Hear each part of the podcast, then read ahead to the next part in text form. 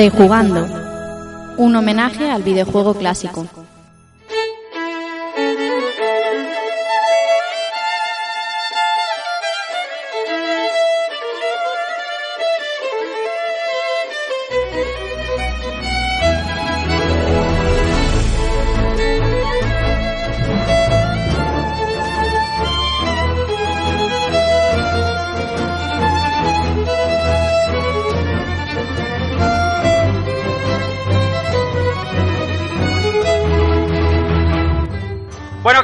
Hola, ¿qué tal a todos? Bienvenidos a un nuevo episodio de Rejugando y recibido un saludo de quien nos habla, Rafa Valencia.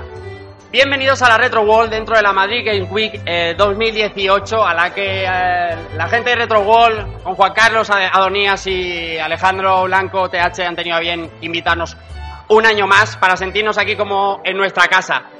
Y como veis, eh, como el evento cada vez tiene más Battle Royale, hemos querido reunir a, lo, a lo, más grande de, la literatura en papel del videojuego en España, que en últimos años ha tenido una proliferación especial. Y, bueno, queríamos hacer este programa hace mucho tiempo y hemos tenido el gran honor de contar con muchos de los que representan el sector papel videojuego en España y muchos más invitados. Como tenemos muchas, muchas cosas que contar, voy a presentaros a los que van a ser hoy mis compañeros de camino.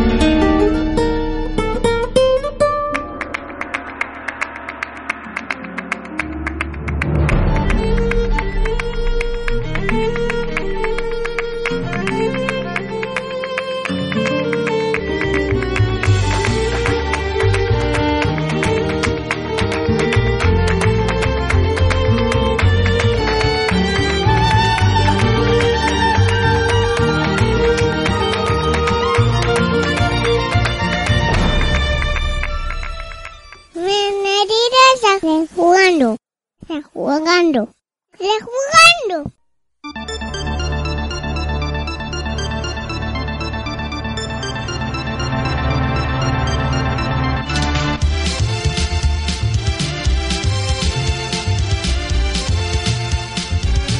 Bueno, bien, voy a empezar a presentar primeros a los que son mis compañeros eh, más o menos habituales. Eh, a mi derecha tenéis a José Manuel Cristóbal. ¿Qué tal? ¿Cómo estás? Buenas tardes, bienvenido. Buenas tardes. Eh, decías antes que están aquí la gente que más representa lo que es el sector escrito. Yo no me represento casi ni a mí. Así que nada, bienvenidos todos y gracias por acompañarnos este ratito. Compañero Israel Salinas dice, ¿qué tal? ¿Cómo estás? Buenas tardes. Buenas tardes, Rafa, compañero de mesa, público. Pues nada, un año más aquí con esta gente.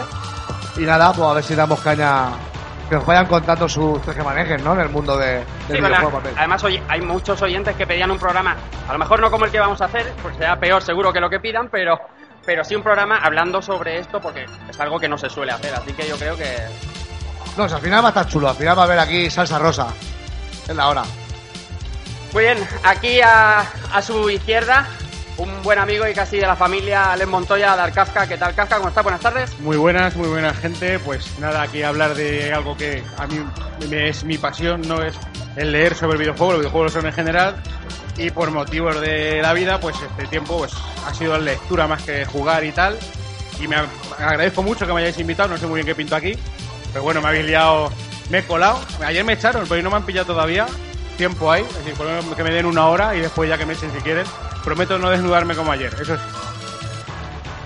Bien, paso a la izquierda de la mesa. Amigo Daniel San, ¿qué tal? Canal Puro Vicio y un señor de los pies a la cabeza. Bueno, bueno, no, no tanto. Daniel Mosquera, porque habéis, habéis visto ahí fuera que pone Evel Río o Daniel San. Al final han venido los dos. porque- al final han podido venir los dos. Era uno de los dos al final. No, está claro que no podemos hablar a la vez, ¿eh? Yo lo veo para abajo y, Venga, y dale, relevo y di- venga. ¿qué dices? Pues nada, nada, encantado de estar aquí con todos vosotros y un poco como comentaba Alex, pues eso, eh, todo ese furor de lo que es del videojuego al papel, que es algo alucinante, sobre todo para los que crecimos un poco con esta evolución del videojuego. Eh, impensable hace años que, que hubiera tanto contenido sobre papel, sobre videojuegos, que al fin y al cabo era un tema de nicho y, que seguro que vamos a disfrutar todos muchísimo de este ratillo. Bueno, a su izquierda tenéis a José Antonio Moreno, Evil Ryu, aparte de parte de la familia de Rejugando y del Podcast, como no puede ser. Es eh, autor y colaborador de GamePress. Evil, ¿qué tal? ¿Cómo estás? Buenas tardes. Muy buena, muy bien. Aquí, bueno, esperando para hablar un poquito, a- un poquito de miedo, a ver qué me vas a preguntar. ¿Es verdad que A has pasado no- más tiempo aquí arriba del escenario en la Madrid Game Week que abajo? Sí, más o menos. ah, vale, porque menos. está- tiene que estar así, así, Sí, ¿sabes? sí, sí, más o Y menos. José, José también. Ya sabes que soy multitarea, tío. Bueno, pero aquí Algo hoy, para un roto y un descosido. hoy charla guay, ¿eh? Sí, Hoy, sí, sí. hoy va a estar una charla Voy a chula. estar muy bien. A su izquierda tenéis a Carles García, eh, entre otros organizador de Retro Barcelona, buen amigo y gran lector también sobre el tema videojuegos, un experto como la copa de un pino. ¿Qué tal, Carlas? Bienvenido, buenas tardes. Buenas tardes, amigos y amigas. Todavía no sé qué hago aquí exactamente, pero Pero, Pero eso, me encanta. a ver, lo, dice- lo dicen todos, es como una falsa humildad, ¿sabes? Es como, no, o sea, leéis de videojuegos mogollón, Sí, sí. muchísimo. Eh, Kafka, eh, eh, Pero yo devoráis si no me invitáis a comer no había venido. Devoráis libros de videojuegos, coño, tenéis que estar aquí. Además, eh, eh, contigo es difícil contar en el programa, como sabes, porque entre a Retro Barcelona y demás es difícil. Era este el momento. un placer, de verdad. Bueno, vuelvo a la derecha. Incorporación de último momento. Es una eminencia en lo que al papel se, requi- se refiere en videojuegos. Bruno Sol, Nemesis, ¿qué tal? ¿Cómo estás? Muy buenas tardes. Eh, buenas tardes a todos. Yo, yo he venido engañado. Sí, sí, sí. sí. Yo, yo, yo, ven- yo venía a tirar unas fotos y a cubrirlo para Retro Gamer, no, no a subir ni nada.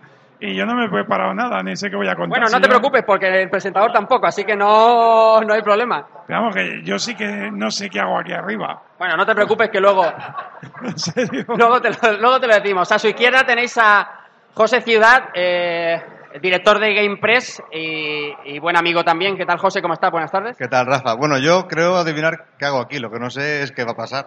Bueno, Yo he venido también un no poco sabemos, engañado. No, no sabemos más bien bien nadie, ¿eh? O sea, ha sido una cosa que... el- Pero bueno, verás tú cómo... Lo que solo- sí que te tengo que agradecer por, por hacer un homenaje al al eslogan de la editorial, que es del pixel al papel, del videojuego al papel. Pues gracias. Joder. Que no, que no, hombre. No, está- no estaba cogido por eso, pero bueno, es que mm, la mente me daba, me daba ya. hasta ahí. Bueno, vuelvo a la izquierda. Daniel García Raso, eh, es, él es corrector en Héroes de Papel. Eh, ¿Qué tal? ¿Cómo estás? Buenas tardes, bienvenido. Yo encantado de estar aquí. ¿Qué tal? ¿Todo bien? todo bien. ¿Qué tal? A ¿Cómo ha ido la feria? ¿Va? ¿Está viendo bien la, la feria? Bueno, ayer estuve un ratito y hoy he venido por la mañana más. Hoy está- hoy está muy, muy- Mucho muy más animada, todo. mucho más Sí. animada, la verdad es que... Y a ver, aquí habrá un rato más tranquilos, a ver si podemos pasar un buen rato. Ah, está- no, no está nervioso ni nada, ¿no? No, no. Visto que son troles, pero de los... Soy yo más troll, ¿eh? De los pequeñitos. Bueno, a mi izquierda tenéis a Félix Barachina, uno de las cuatro cabezas visibles, uno de los cuatro eh, jefes de Games Tribune Magazine, ya sabéis, esa revista que, que sale cada mes y que, y que ahora explicamos porque mm, su, su forma de distribución es bastante particular. ¿Qué tal, Félix? ¿Cómo estás? Buenas tardes. Muy bien, muy contento de estar aquí y poder hablar un poco de nuestro proyecto. No, no, seguro. Eh, tú vienes preparado, ¿no? Vienes a, a lo que sea, ¿no? Yo Porque esta gente- yo no sé lo que va a preguntar, en serio. Bueno, yo estoy preparado para contestar. El- Llevo tres días contestando aquí en la feria. Además, se ha sumado Bruno, que escribe para nosotros. Es verdad. una de nuestras cabezas visibles. Habría que decir, ¿para quién no escribe Bruno? ¿Para quién no escribes? ¿Para quién no has Eh, escrito alguna vez? Porque, macho, El, se ca- sí. el caso, lo intenté, pero no me cogieron. Exactamente. Eh, no, pero yo qué sé, es que el freelancismo es así. Yo, yo, yo voy donde me llaman. Exactamente. Eso está Al bien. final cualquiera está contento de tenerlo ahí, ¿no? Es verdad, es verdad. Es un... No, yo, yo muchas gracias de que quisiera participar. Además, me da mucha manga ancha. Llevaba 20 años queriendo escribir del juego de mayonesa de Super Nintendo y han sido los primeros que me han dejado hacerlo. Pero cada vez que lo, propuse, incluso en revistas que llevaba yo, era como, ¿pero qué estás contando? Y, ellos me, dejaron, o sea que les tengo que dar las gracias. Me he quitado esa espinita. Bueno, bien, todos presentados, ¿no? Sí, sí, que sois muchos. Bien, eh, como decía al principio, ah, en España, desde hace muchos años, tenemos una, una- un sector del papel en videojuego en revistas bastante prolífico. Ha habido de todo, ha habido muy buenas revistas, ha habido peores, ha habido cierres, ha habido... Pero sí que había una carencia que se notaba, y además nosotros cuando empezamos rejugando en 2013 era una cosa bastante patente, que los, vídeos los, los videojuegos en el papel, sobre todo eh, la temática retro o clásica, eh, Evil, estaban siempre en inglés. O sea, si tú querías leer un libro en inglés bueno, ¿vale? Porque sí, habían en español, no todos eran malos, pero para leer un libro en inglés bueno tenía que ser en inglés. porque no, no se traducían, porque no se editaban, porque nadie se echó en- a- para adelante. Entonces tenías que traerlos de Inglaterra, la gran mayoría. Y es de un tiempo a esta parte, no sé, cinco, seis años quizá, eh, cuando esta gente y otra que no está, y que por cierto se la echa de menos y, y, eh, porque habíamos invitado a Nacho Requena de Revisto Manual que también es eh, un auténtico crack pero no ha venido a Madrid y, no podía estar.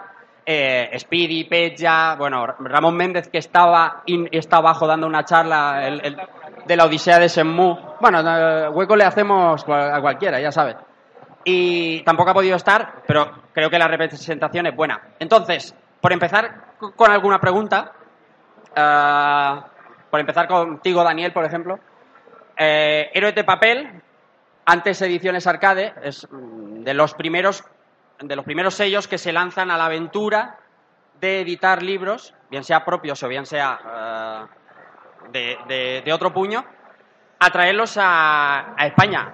Una, empezar una aventura así es... eh, Sí, Bueno, es, un- es arriesgado. es- sí, hay que tener cierta valentía, ¿no? Sí. Sobre todo en un momento en el que nació Héroes de Papel, en el que ya eh, la crisis, por decirlo de alguna manera, del mercado editorial del papel, ¿no? Que con la entrada del ebook se notaba y lanzarse a, a hacer una apuesta arriesgada como es la de Héroes de Papel, porque real- realmente Ediciones Arcade duró Bueno, sí. tres meses o, Exactamente. o algo así. Y- Yo sé que mi, mi- mi Final Fantasy VII es ediciones arcade. Eso será very rare en Wallapop, Sí, me imagino, todavía. ¿no? Eso habrá Sí, ahí sí, lo mismo ponlo que o, o en Amazon de Ah, exactamente. a, a- a 100 euros. Pero sí es verdad, y además la apuesta de Héroes de Papel de hacer, de ofrecer no solo un texto literario bueno, con, con buena información, eh, original además, sea de, de autores españoles o sean traducciones de, pues, de Francia o del mercado anglosajón, aparte de añadirle un cierto toque bibliófilo, ¿no? Sí. De, de ofrecer un, buen producto, un libro con un buen diseño. Ahí está, y sí, la verdad es que se ha arriesgado, pero al final, con el tiempo, progresivamente, pues Sí, se ha bueno, demostrado, eh, no solo con Héroes de Papel, sino con Sí, pues, sí. mucho de lo que hay aquí, como Games Tribune o... O GamePress, o, o, sí, o. Game Report, Game Report, GamePress, que también está aquí al lado. Dolmen también ha sacado Ujú. otras cosas y ya no solo eso, ya hay... Starté también está por ahí. y ya también. no- y, eh, por ejemplo, Síntesis, que es una editorial académica, también ha sacado una línea Ujú. de dedicada a videojuegos. y, y- y Nova, por ejemplo, ha traducido la- el, el- el- el libro de Steven L. Ken, la de la el de- juegos. que es el que estaba hablando yo ahora en la comida, que era como la referencia, ¿no? Como la Biblia del Sí. videojuego. El, el libro de Stephen Legend lo tenías que leer sí o sí, y no había mucho más. Bueno, había alguno más. Yo me lo leí en inglés. Sí, yo también. La primera vez lo leí en inglés y de hecho algunos mm, de aquí siguen leyendo las cosas en inglés porque, bueno, porque es, eh, les Sí, es más igual. fácil. Hay libros buenísimos. A mí un libro que me gustó muchísimo, el de Steven Paul, Trigger Happy, me parece un libro buenísimo y no, no está traducido, ¿no? Tengo Sí. que leerlo en inglés. Y José, José Ciudad, la, eh, empezar una aventura. ¿Cómo? Importar libros que no has escrito, o sea, montarte tu propia editorial con el riesgo que asumes, que no has escrito, y que luego sí habéis hecho vosotros y habéis editado. El movimiento, cuanto menos, tiene que ser un poquito eh, de, de contingencia, ¿no? de, de, de cagarse. A ver cómo me sale esto, ¿no? A ver, a ver cómo funciona. Bueno, fue... Yo no sé cuánto, cuánto se arriesga en una, en una aventura, empezar una aventura así, ¿no? En, en- en tirada, a lo mejor, no lo sé. ¿Cuán- cuán- cuánto arriesga uno de lo suyo propio trabajando? Bueno, tú cuando estabas eh, en GameTech, eh, eh, eh, que era editor- editar para otro, editar para ti mismo es como, no sé, como hacerse autónomo, ¿no? Que, Bueno, de hecho yo es que era autónomo ya. Si quieres te claro. cuento el rollo entero, pero se va a ir la mitad. Así que, no, no, a ver, cuéntame la parte divertida. La parte divertida es que creo que no hay. La parte divertida es cuando paro de hablar, pero bueno. Bueno, básicamente, eh, era una revista que teníamos eh, allá en el año 2002, 2004. Entonces yo ya tenía el bagaje como director de, de aquella revista, ¿no? Que era de los últimos coletazos de la prensa escrita, que se puede decir que hubo, siempre pues, resistieron hobby consolas, eh, Superjuegos resistió también un poquito más. Estaba entonces el precursor de la nuestra, se podría decir que fue la revista Loading, Y bueno, entonces en esa revista hacíamos una serie de dosieres, una serie de especiales de unas 20 páginas aproximadamente, que siempre iban a un tema concreto. Y, por ejemplo, en el, número uno empezamos con un dossier de Saturn, en el número, no recuerdo cuál, había otro de Drinkas, etcétera. Entonces, eh, en el último número, que ya lo cerramos por, porque no pagaba la, editorial, así de sencillo, eh, iba a ser de Mega Drive. Aquello se quedó en el aire, acabamos cada uno del, equipo en nuestros derroteros, en nuestras historias, y con el paso del tiempo, yo con mi, yo llevaba, llevaba ocho años de autónomo en mi empresa de diseño gráfico y marketing online, y con dos personas más. Lo que pasa es que estamos ya un poco eh, asqueados, por decirlo suave, de trabajar en algo que no nos llenaba, no nos satisfacía. Cada uno empezaba ya a mirarse sus cosas y tal. Y yo llevaba un tiempo, por cuenta propia, por hobby, intentando acabar aquel dossier de Mega Drive yo solo. Con el tiempo se incorporó José, se lo comenté a él, Evil Ryu. Con el tiempo solo, él se lo comentó a Zerosí, que también estaba en GameStage. Se lo fuimos comentando unos a otros y cuando nos dimos cuenta aquello se nos estaba yendo de madre ya. Es que aquello era un librazo. Y bueno, eh, fue la pregunta de cuánto arriesgas. Pues mira, en aquel momento arriesgué todo, porque se lo comenté a los compañeros, aquellos dijeron, pues mira, pues sí, pues uno ahora es muy feliz trabajando de mozo de almacén, dice que no lo cambia por nada, y otro se puso a trabajar para otra empresa y se quita historias. Y yo capitalicé la empresa, la vendí y se fundó GamePress para el Mega Drive Legend, que fue nuestro primer libro. Respecto a traer un libro y traducirlo, pues casi casi que se arriesga por el nivel de libros que estamos trayendo, trayendo se, arriesga todo también. Luego, luego te preguntaré por qué esos libros y por qué eh, Hardcore Game 101, por qué, pero bueno, por ir saltando, y no me dejéis hablar solo que me voy a quedar sin voz seguro, banda de cabritos. Eh, en el mundo de ahora, de Internet, de la inmediatez, de la nota de prensa publicada en web, eh, a los cinco minutos salen eh, propuestas alternativas como Games Tribune, que es por eso que le dije a Juan y a Félix que si podían acercarse a estar con nosotros, porque aparte, aunque ellos existían antes de llevarse, de venir al papel, ellos son cuatro, y animarse, como hicisteis hace un año y algo, ¿año y algo? ¿Cuántos lleváis ya números? 35 números serán con el mes Justo, que viene. ¿Ves? Como Vamos ya, yo, tiempo. eh. Yo si quieres cuento un poco cómo fue la por cosa. favor, por favor. Y luego ya empezamos a... Eh, para que os hablar. situéis, Games Tribune ya era una publicación que funcionaba como las otras, iba a kiosco, tenía distribución, eh, fracasó en ese sentido. Juan en ese momento y Juan Pedro Prat, otros dos de los socios, ya estaban en ese proyecto y Juan decidió coger las riendas del mismo. Él es diseñador, uno muy bueno, tengo que decir, y él decidió apostar por la máxima calidad. Había ocho suscriptores, solo ocho, y creó una revista de 32 páginas con los mejores acabados. A partir de ahí fue creciendo la revista, aumentó de páginas y hace cosa de un año nosotros eh, vivimos por y para los socios y ellos deciden cómo avanza la revista. Les propusimos reducir el tamaño y aumentar a 132 páginas sin publicidad. Algo que hoy en día la gente no puede entender porque no se entiende algo sin publicidad, que es de lo que viven todas las revistas. Eh, de ahí ahora, eh, creo que en casi tres años, ahora mismo estamos en, si no me equivoco, porque he contado antes de subir, casi 1.500 socios. 1.500 socios que los tenéis de muchas maneras, pero es particular elegir el modelo de negocio de, de eh, bueno, tipos de suscripciones, o sea, eh, revista por suscripción. Es. eh, En realidad, en realidad es como ir al kiosco, ¿vale? Sí, porque no tenemos permanencia, pero nosotros el modelo de negocio se sostiene porque tú te suscribes en agosto y yo te enviaré la revista de septiembre. Yo corto entre el 25 y el 28 de cada mes y sé las que voy a imprimir. Imprimo alguna más porque nosotros lo que queremos es un gran servicio de atención al cliente y de soporte. Se pierde, se rompe, pasa algo, reenviamos otra. Ajá. ¿Vale? ¿Qué pasa? Funcionamos con varias suscripciones para que todos los bolsillos puedan acceder a ellas. Tienes una suscripción digital, 249, Ajá. eh, acceso a toda la colección en PDF. Tienes una suscripción Silver, que son 7,99. Te llegaría solo la revista a tu buzón, sin intermediarios. Y la suscripción Gold, son 9,99 y esa incluye posibilidad de elegir entre tres portadas. No sé si no lo conocéis, pero Games Tribune apuesta mucho por el arte. Sí, y cada eh, mes Sergio- tenemos Sergio Melero, tío. Que es un Sergio Melero, ahora mismo tiene- está firmando tiene abajo. Unos, tiene unos artistas de la leche, eso es una cosa que es así. Eh, Es verdad, es verdad. No, no es por cumplir, no porque Sí. esté sentado aquí. si- Ellos ilustran una de las portadas de cada mes, que le llamamos en la línea Golden Line, y una litografía. Esa litografía va con tu nombre y tu número de socio. Los socios Gold también salen en los, eh, en los agradecimientos que son al final de cada revista. Y por último, quedarían dos suscripciones por encima, Platinum y Black, en las que hemos incluido envío express, póster, etcétera.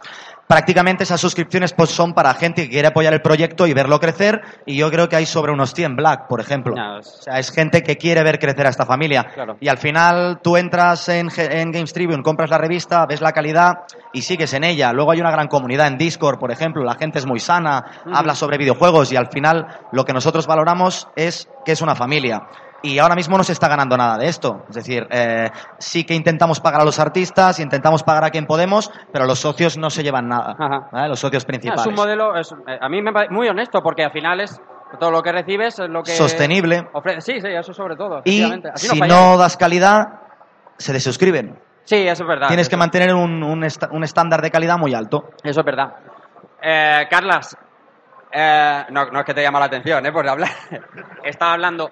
Eh, nosotros, conforme vamos cumpliendo edad, y no por eso le he dicho Carlas, ¿eh? porque si no hubiera dicho Evil, eh, podemos jugar menos, pero sí que es verdad que el interés por el mundo videojuego sube, va subiendo y, y cada vez quieres saber más y te metes en proyectos como Rejugando, como la Retrobarna, como la Retro World y, y quieres asimilar contenido. El boom de los libros en español a nosotros nos ha venido de cine.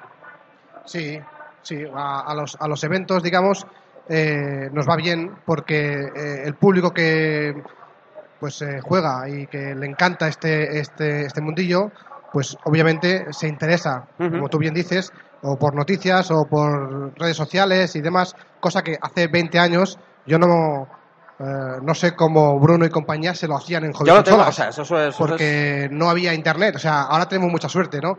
Y claro, eh, a los que nos gusta, pues queremos tenerlo, sobre todo porque somos coleccionistas, Sí. lo queremos en papel, queremos tener en las estanterías todas las colecciones de... Y eso se ha notado. Cada vez tenemos más eh, editoriales o más proyectos como, como puede ser Games Tribune o como puede ser, por ejemplo, el de Game Report. Game Report ejemplo. también, que están ahí también cada Eh, tres meses sacando revistitas. Es que pues, son gente que lo hace con buenos acobados y no es lo mismo, por ejemplo, eh, una revista, eh, perdón, un libro de Hardcore Gaming 101, que yo, como todo el mundo, los compramos en inglés, que eran ediciones muy sencillas, algunas incluso en blanco y negro, acordaros. Sí. Eh, Gamepress, no es porque esté aquí, no es porque sea amigo amigo, que lo es, por cierto, pero eh, las secciones son brutales. Es, es tapadura, eh, un papel de calidad, y esto a, a los coleccionistas y a los usuarios de videojuegos nos encanta, y Ujú. se ha notado. Antes de, de- de en español, tú eras lector también en inglés, pero ahí había que contarlos con los dedos de una mano. ¿Perdón? Que había que contar con los dedos de una mano los libros en inglés que eran mm, que te llegaban a la mano, que, que eran dignos de leer. Sí, bueno, y no solo inglés, sino francés, porque... Es verdad, porque en francés también están los de Pixel and Love, exactamente. que sacan Sí. eh, juego- Sí, libros pero bueno, los que, los que ya tenemos cierta edad y hemos crecido jugando a Super Nintendo o a Mega Drive, va, venga. Claro. Y, Y- y ha hecho cierta edad y me ha mirado a mí, que seguramente seré el más joven de la mesa con diferencia, y me ha mirado a mí. Pues estamos acostumbrados, por ejemplo, a, a- a jugar con un diccionario al lado, porque todos venían en inglés, todos los juegos. Y pues bueno, pues eh, ya no nos venía de aquí comprar el libro en inglés, pues bueno, pues lo encontramos algo normal, pero sí que es cierto que tenerlo en castellano pues es mucho más cómodo y más en estas en esta calidad que lo, que lo, que, que lo hacen, porque la verdad es que se lo curran. Sí. ¿Me ibas a decir algo, Evil? No, no, no. Eso, he sentido Coge, un- coge el, coge el, teléf- el teléfono. coge eso. He sentido un- una mano fría como el hielo, tío. ¿Y eso? Ahí que me, no sé, me, me ha dicho algo de la Super y de, Mega. Ah, por Sabes lo que de nos Mega. gustan las dos, tío, ya. Por lo de Mega. Sí, sí, sí, sí, he sentido tú- frío. Tú, por ejemplo, que llevas escribiendo Loading y demás, o sea, tú llevas escribiendo muchísimo tiempo, ahora estando en GamePress, eh, con ese magnífico Mega Drive Legend, Además que ahora es experto en Sega. ¿No? ¿Es así o no? ¿Es experto en Sega ahora? Sí, ¿no? No, es, es una pequeña putadilla fe, que, me gastó, que me gastó José porque yo prefiero que me llame fan de Sega, tío. No, no, pero- en- es que no sé, es como un título, suena como un título que hubiera que me hubiera sacado en la rey, en la foto rey de Don Juan Levil, Carlos, tío. una foto de Levil súper chula, así, que experto en Sega. Eso es No seas demoledor. modesto, José, no seas Demoledor. modesto. Eh, eh, te da la oportunidad de escribir prácticamente, bueno, de lo que pactáis, pero al final escribes mucho de lo que tú quieres. Porque Mega Drive Legends, eh, que como, bueno, lo debéis de tener, es un libro eh, que habla de los mejores juegos de Mega Drive, los, los imprescindibles lámina a lámina. Ahí es donde Levil saca todo lo que tiene, dime. ¿Los mejores? ¿Cuántos hay? Hombre, ¿Cómo ¿De que cuántos hay? ¿Cuántos hay más de 100, hombre. Claro. Hay más de 100 y podríamos haber sacado más, tío.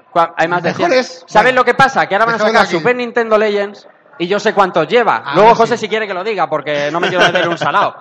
Pero bueno, ahí te explayaste bien, Evil. Hombre, disfruté muchísimo.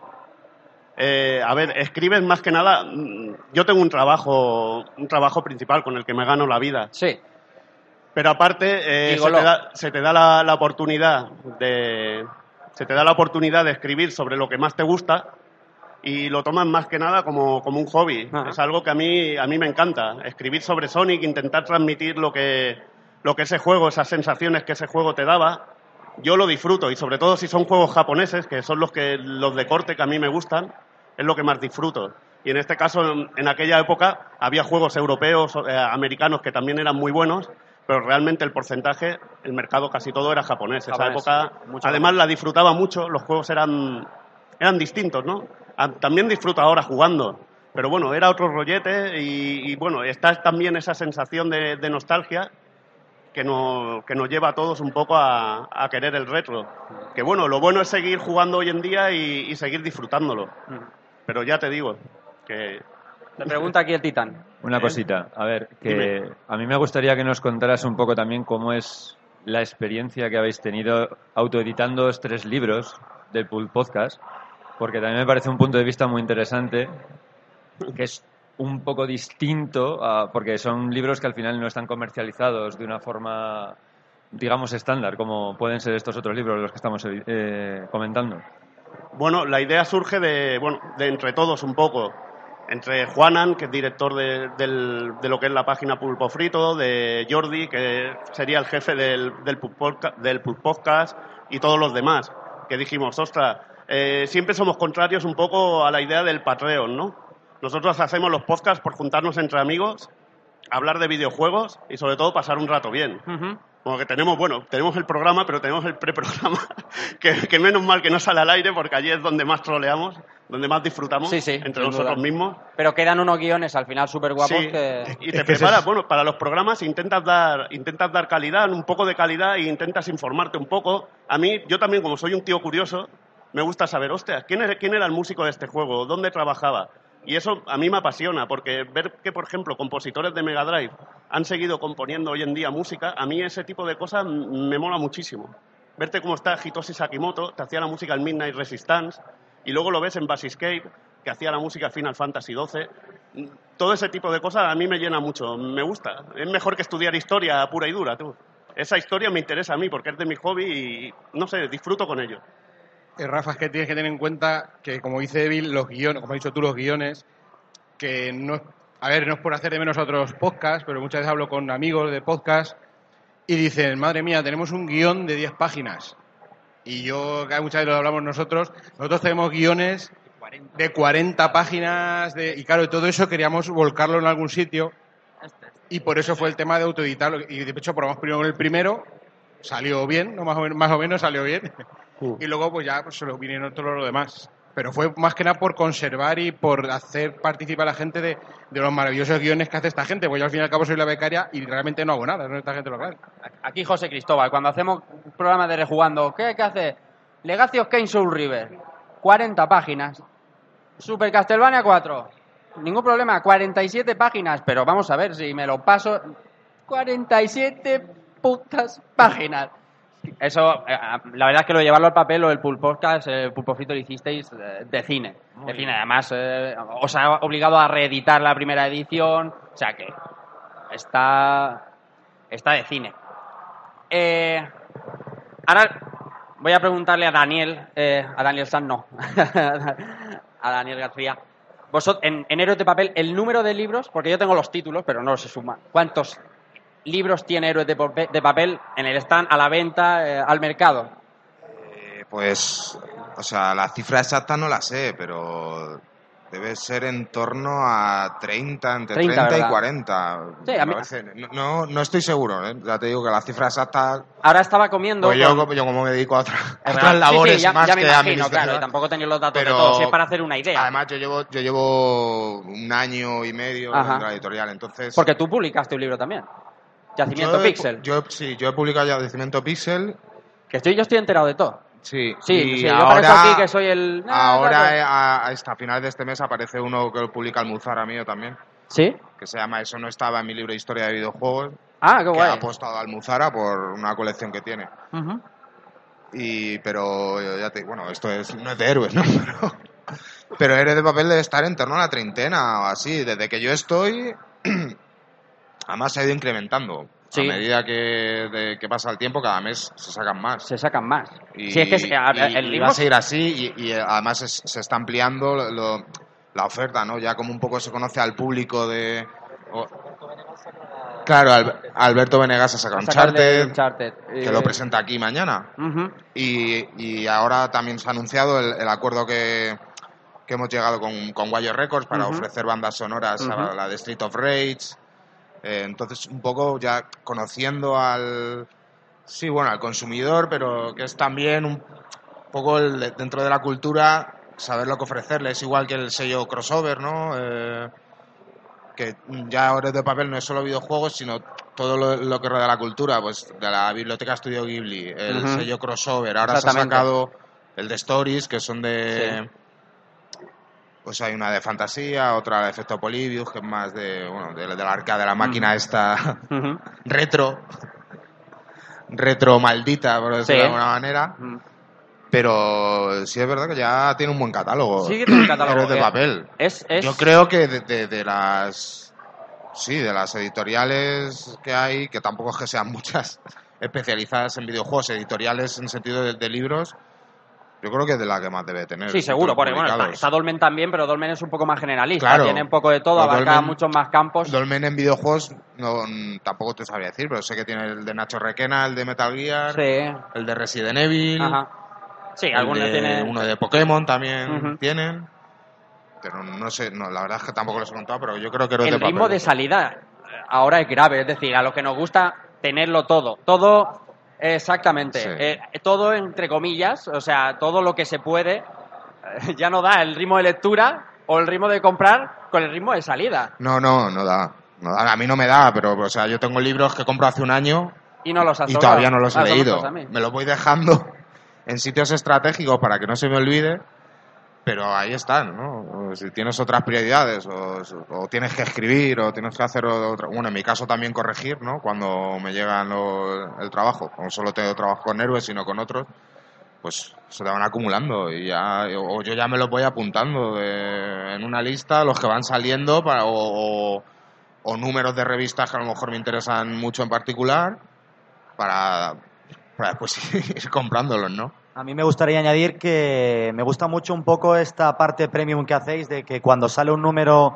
hay una parte que es eh, con mejores tapas, con tal, para los primeros. Yo creo que eso es una cosa muy interesante, que el aportar un poco de algo, un contenido premium, algo más de calidad, aún le elevan un poco más arriba el producto. Creo que eso es un acierto. Sí, la edición coleccionista suele. No la sacan, no se sacan todos, pero por ejemplo el de Uncharted sí se sacó, la de. está agotada, sí. La de, de Sombras y Bestias, de Daniel Matas y de Mariela González, que es un libro buenísimo. La, la edición coleccionista era una preciosidad y se acabó en, en, no sé, en cosa de dos, un mes o, o algo así. De hecho, yo la que tengo es la normal. La de Silent Hill también. Y eso sí es un acierto, ya eso ya no es decisión mía, ¿no? Es decisión de los editores, pero siempre se suelen agotar las ediciones coleccionistas, como decía. Porque comprar no se compra todo, porque no nos gusta a todos ni los mismos sellos, ni los mismas, ni los mismos puños, pero Kafka, la retro gamer, eso es como sagrado, ¿eh? Y ahí está el Tito... Como, tengo aquí a padre... me- Aquí está el Tito Bruno. No, pero mira, me, me parece muy bien porque estabais hablando antes de que Héroes de Papel es la primera. Es verdad que antes de Héroes de Papel había algunas editoriales que habían sacado algunos libros concretos, no se dedicaban al 100% como ellos.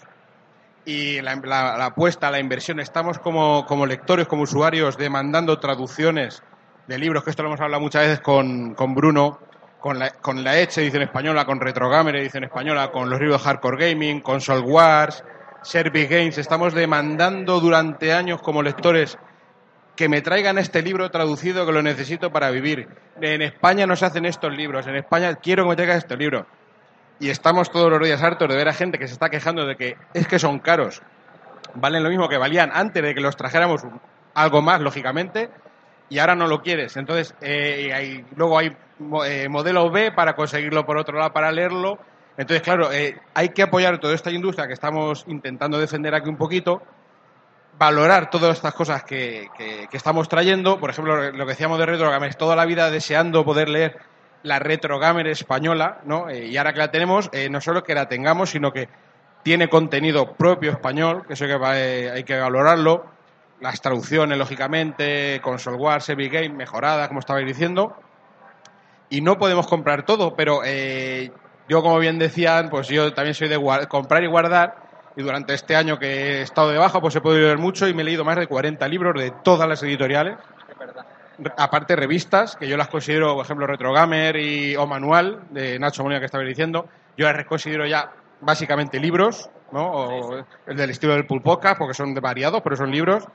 Entonces, eh, ahí valoras eh, ciertas cosas. Lógicamente, pues hay altibajos, hay unos libros mejores, unos libros peores. Eh, hay detalles que puede decir, bueno, está mejor o peor, pero lógicamente, coño, son libros que hay gente que comenta que hay una burbuja, que esto va a explotar. Llevamos años oyendo que, que los eventos retro es una burbuja que va a explotar un momento y yo creo claramente ¿no? que al final, lógicamente, se quedan los buenos, los eventos buenos, los eventos que dan una calidad, un contenido que merece la pena, como decía bien que el Games Tribune con su, a sus clientes lo que les da es eso. ¿Vale? Entonces, eh, si el papel pues se especializa un poquito, bueno, se ha especializado ya, de hecho, eh, yo no creo que haya un boom. Eh, decíamos el otro día, ¿cuánta novela rosa se, se publica? Y novela rosa tienes toda la que quieras. Lo que pasa es que, claro, lógicamente, con, el paso de los años, o, o novela policíaca, o lo, lo que me quieras contar, pues con el paso de los años, pues eh, lógicamente los costes se irán igualando un poquito más y se irá haciendo un poquito más económico. Pero claro, es una, una, una industria en España realmente muy joven. Entonces, por eso precisamente hay que valorarlo como tal, hay que ayudar a eso y, y apoyar sobre todo a la gente que se está gastando aquí un dinero, eh, hipotecando su casa, eh, engañando a sus amigos también, ¿por qué no vamos a decirlo? Y para que le firmen. y nada, pues es eso, es simplemente, pues, eh, ya te digo yo que los libros de Dolmen, de, de héroes de papel, que los tengo prácticamente casi todos, algunos coleccionistas, otros no, a los que he podido pillar. ¿No te veo yo con el libro de Portal? Portal no, ah, mira. ya sabía yo que es demasiado nuevo para... No, Portal no, por ejemplo. nuevo. Uncharted te- tampoco. Pues sin embargo, el de David Cage, si lo he leído. El de. Yo. eh, el Josefar sí que va. El de Josefar también lo he leído. Y... ¿Cómo es? Eh, la visión de David Cage. ¿Te la has leído? El de David Cage, claro, ¿Sí lo has leído? Sí, lo he ah, pues leído. estaba diciendo Félix, el de Dayo, tal, y digo, no se lo ha leído. Dayo. ¿sí? Sí, sí, lo he leído y son, por ejemplo, lo que digo, los altibajos. Eh, el- cada escritor, pues lógicamente, tiene su punto de vista. Son libros que usan mucho El de Relaño, tío. No, tienen, eh, no son, son digamos como ensayos. Es que mucha gente se equivoca al acercarse a ellos como una enciclopedia. Tienen muchos datos, tienen muchas horas de trabajo, pero son ensayos, tienen opiniones, tienen, claro, tienen ideas propias, entonces te puede estar, gustar más y gustar menos. Luego en la forma en la que están escritos. Hay libros que para en un párrafo así, eh, más rebuscado, es una- un vocabulario muy extenso, muy recargado incluso si quieres, y entonces eso también te puede echar un poquito para atrás. Hay libros que disfruta, pero esto también es mucho de- depende mucho del gusto de cada uno. Yo, por ejemplo, que digo, el de Dayo y el de Josefar, pues quizás los disfruto un poquito menos. Luego hay otros que, eh, depende de lo experto que sea, los disfrutas más o menos. Incluso yo me ha ocurrido de, de algunos autores contactar con ellos porque he, vis- he identificado fallos, que lo hemos hablado muchas veces, y hablar con ellos, eh, recepcionar bien esos fallos para una segunda edición, corregir esas cosas. Claro, tú eh, argumentárselos, darle enlaces, darle contenido, darle muestras, pruebas, Y para una segunda edición sí que han cogido esos fallos que le has dado, hasta lo agradece, otros no, ese es otro tema, pero la mayoría sí te lo agradecen y los corrigen y luego dice, coño, pues eh, ahora ya es un libro más completo. ¿Sabes? Que es que es bueno que en la industria hay mucho feedback, gracias a Dios, hay muchísimo feedback y eso hay que aprovecharlo. Hablaba antes de lo de, de Retro Gamer, porque como tú bien has dicho, eh, siempre estábamos demandando una, una Retro Gamer aquí en España y encima con contenido propio, Bruno, la, la, la presión del público retro, a lo mejor es opinión mía, es un poco mayor, yo creo que sí, que la del público del videojuego convencional, ¿no? Del de, del de hobby o del de... Porque el, público retro es como muy... eh, sí, exquisito, pues iba a decir sibarita, es muy como muy... ¿no? ¿Sí o no? Cabrones también. Sí, sí. ¿Vosotros? Sí, vos- vosotros, los de aquí. ¿O no? ¿O no? ¿O es, o es impresión mía? Bueno, yo te voy a contar una anécdota. Primero, eh, yo cogí Retro Gamer de mano de Adonías, que fue el que empezó, y empezaba más a meter contenido retro propio a saco. Ahora el porcentaje está un poco, pero bueno, pues, el presupuesto que tenemos, vamos como vamos. Veamos, vamos bien dentro de lo que podemos y la revista parece que gusta, porque si no, no seguiría. Entonces, esto muy bien. Eh, hay una anécdota muy graciosa que es que, aparte de problemas de impresión, ¿qué tal? Es que el lector de Retro Gamer es un lector que va envejeciendo y el tipo de letra no lo lee bien. Necesita. No, no, es- no es broma. O sea, ha habido gente que nos ha llamado, oye, que la revista está un fallo pero hay gente que nos ha llamado porque no lee bien el tipo de letra porque es muy pequeño. Y es que- sí, en serio, o sea, hay gente, a ver, yo tengo 46 años, voy a hacer, Que poco me he Y- equivocado. y, Poco me equivoco. y yo no leo bien la letra pequeña algunas veces. Me- tengo la Biblia Super Nintendo que ha editado Minotauro, que es de Pixar Love, que hoy es una cosa que siempre hemos querido tener aquí, y hay, hay fichas que no las leo bien. Necesito bifocales ya. Entonces, eso es lo que te- hemos, de hecho, desde hace seis meses, no más, un año, los tipos de letras españoles están son más grandes que los de los ingleses a costa de cortar un poco más textos y tal para que se lean mejor. Porque la gente, oye, a ver, lógico, es que la gente que empezó con española. la gente que empezó con la- en mi, en mi época ya no son chavales y les cuesta leerlo bien. También si fueran, o sea, y, eh, eh, todo- bueno, eh, es gracioso. A ver si conseguimos eh, publicidad de óptica San Gavino o algo de eso, o de GAES para, para poder para poder ponerlo en la revista. Solo quería comentar una cosa. eh, esto de la burbuja de los libros, siempre lo están diciendo, pero es que en realidad hay muchos libros que todavía nos tienen que llegar. Y libros muy buenos. O sea, por ejemplo, eh, a mí me llama mucho la atención, pero yo entiendo que no llegue porque sería un desastre comercial, que no llegue Game Over, que era un libro sobre la historia de Nintendo buenísimo, que es el mejor libro que hay sobre la historia, o sea, igual que el de Service Game es la leche, o el de Console Wars te cuenta y tal, pero este está centrado solo en Nintendo y te cuenta episodios que en los otros libros salen muy difuminados. El juicio contra, contra Universal, el tema de lo de Tengen, que es divertidísimo, como fueron a la oficina de patentes a quitarles la, la protección de NES y tal. Pero ¿qué, ¿cuál es el problema? Que ese libro se editó en 1993. Jamás ha llegado a España. Ese libro lo tienes que sacar en una edición, porque es que, o sea, que ni mencionan la PlayStation porque todavía no existía. Pero es un libro que sería esencial que llegara porque la gente se lo iba a pasar pipa con, porque es que están todos trapos sucios.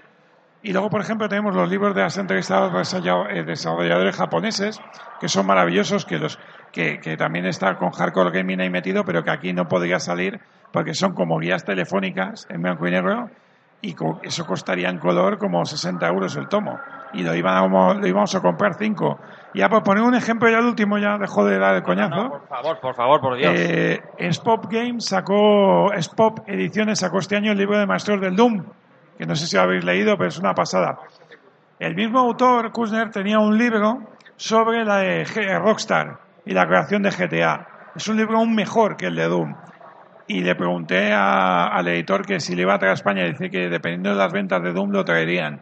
Ahora que ha salido toda esta polémica con Rockstar de cómo trabajan, de sobre los Hauser y tal, es un libro que debería leer mucha gente para saber cómo, cómo es la filosofía de Rockstar y cómo han llegado hasta ahí. Por desgracia está, solo en inglés. Yo lo tuve que pillar en, en, Kindle, porque aquí no está ni ese. Igual que Maestros del Doom lo pillé en Igalmes, en Barcelona, porque en Madrid no lo puedes comprar ni importado siquiera. El FNAC no trae. Trae los libros de cine, trae libros de cocina, trae libros de, de- de poesía paraguaya, pero de videojuegos en inglés no hay aquí en Madrid. Después digo que burbuja no hay, de hecho nos falta todavía mucho. para poder tener todo lo que, lo que la gente demanda. Eh, digo que yo, yo creo que es, eh, como bien apuntas, es al revés. La, no hay burbuja, sino que yo creo que va a volver el papel porque se están haciendo las cosas bien desde muchas publicaciones.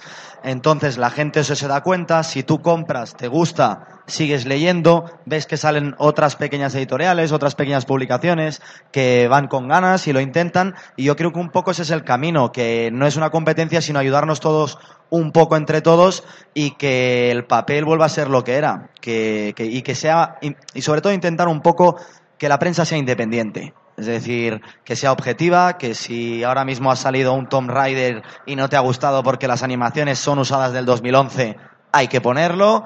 Y si el Assassin's Creed, el Odyssey te ha gustado, también decirlo, que no hay problema. Eh, No, de hecho, estáis aquí todos sentados y. yo creo que aquí todo el mundo es en- va en esta, en esta línea, creo yo. Exactamente, o sea, me refiero que son diferentes editoriales en teoría, no es competencia, es, es, es suma, ¿no? O sea, al final cada uno ofrece un producto, eh, Game Press ofrece un producto, Héroes de Papel ofrece otro producto, vosotros y Game Report, que podéis tener un público semejante, ofrecéis productos distintos. Pero es que hay muchos sumar. lectores que compran las dos revistas. Sumar, es que claro, no- sí, sí, aquí uno- Es que yo intento comprar, es, de- es decir, yo soy uno de los, de los cuatro socios principales de Games Tribune, eh, pero es que he comprado la Edge. Claro, O sea, claro. yo quiero, yo quiero claro. leer sobre videojuegos, me gusta leer sobre videojuegos y me gusta jugarlos. Entonces, si esto es como la guerra de las consolas, no tienes Xbox, no tienes eh, Play 4, hostia, pues si te- tienes la capacidad de comprarlas todas y puedes jugar el Red Red Redemption en la X1, en la One X, pues lo vas a disfrutar más, quizá, a lo mejor, porque eso eh, destaca gráficamente.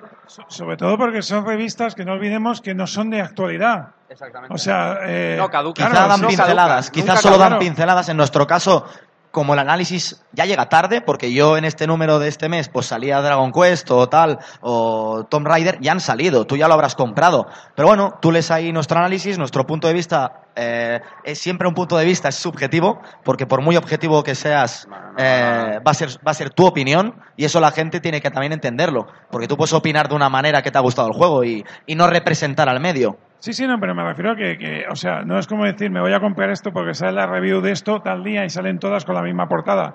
Eh, son revistas que, son Eso, yo, más...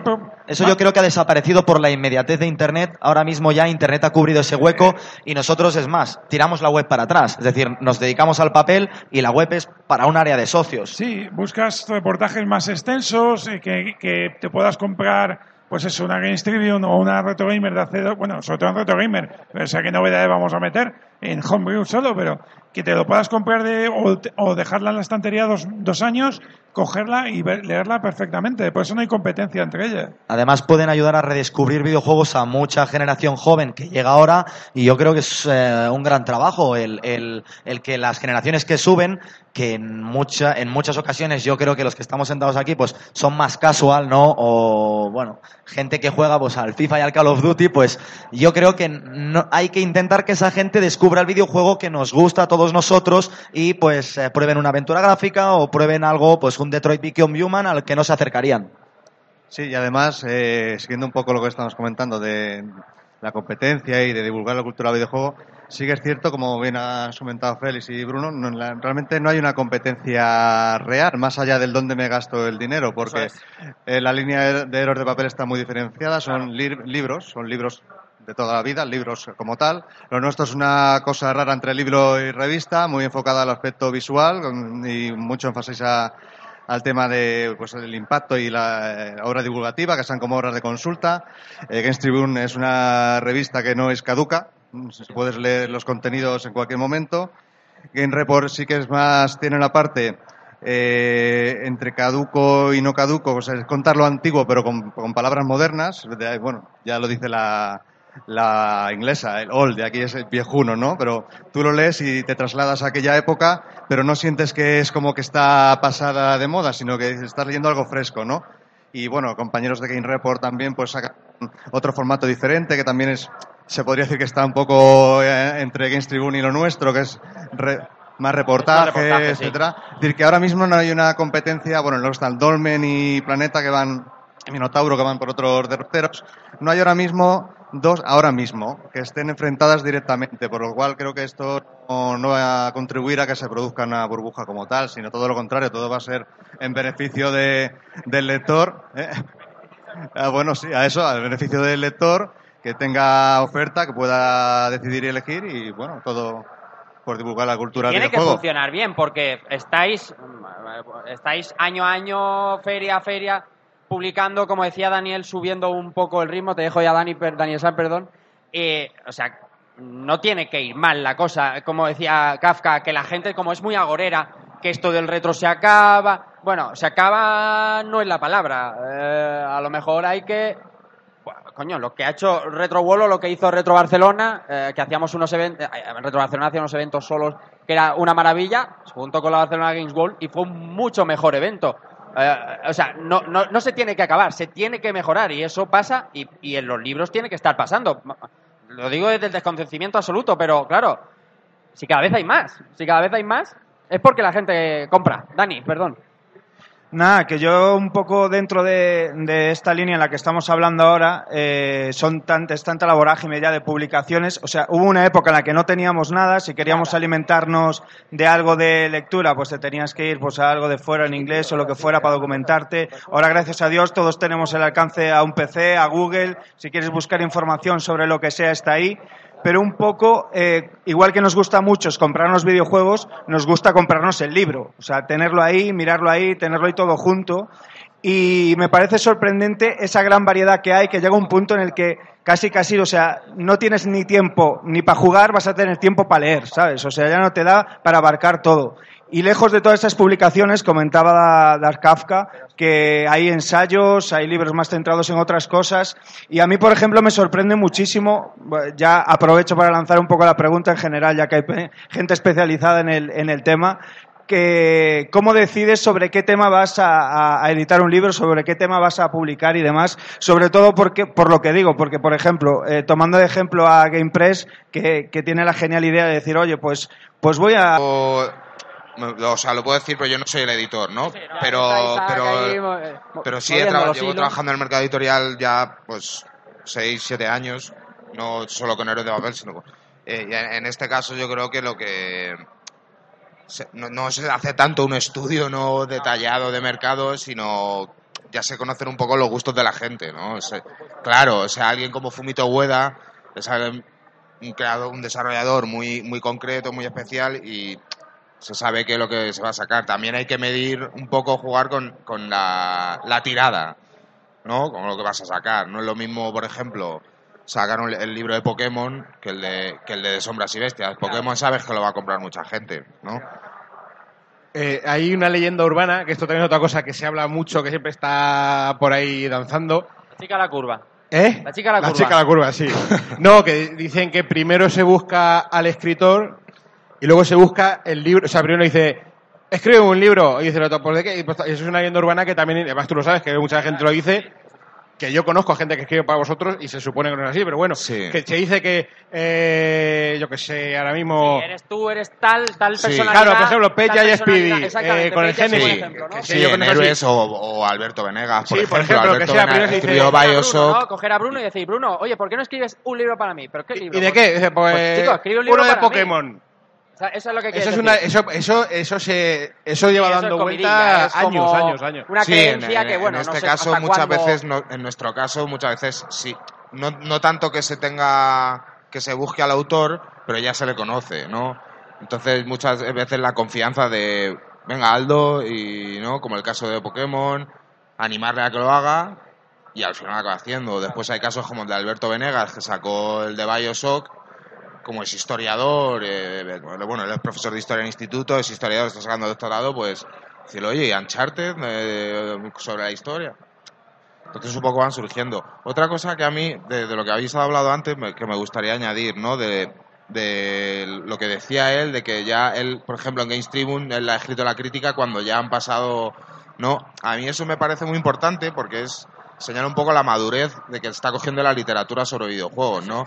Ha superado la compulsividad de- del mero análisis o de la mera review eh, para, acceder a algo que, que se dilata en el tiempo más, ¿no? Y lo, y lo puedes lo puedes consultar de... Espera, que te lo paso. No, mira, yo creo que lo acabas de decir, es decir, Internet en parte destruyó la prensa escrita, pero gracias a que ahora está Internet puede pasar lo que tú acabas de decir, es decir, como yo tengo la inmediatez por un lado, no la busco en papel y cuando lo, y ya busco en papel otra cosa, porque no la puedes encontrar porque el, el papel no te lo permite y Internet sí. Entonces yo creo que ha sido, o sea, al final es una sinergia, es como desa- desaparecen las tiendas y ahora vuelven de- algo en concreto.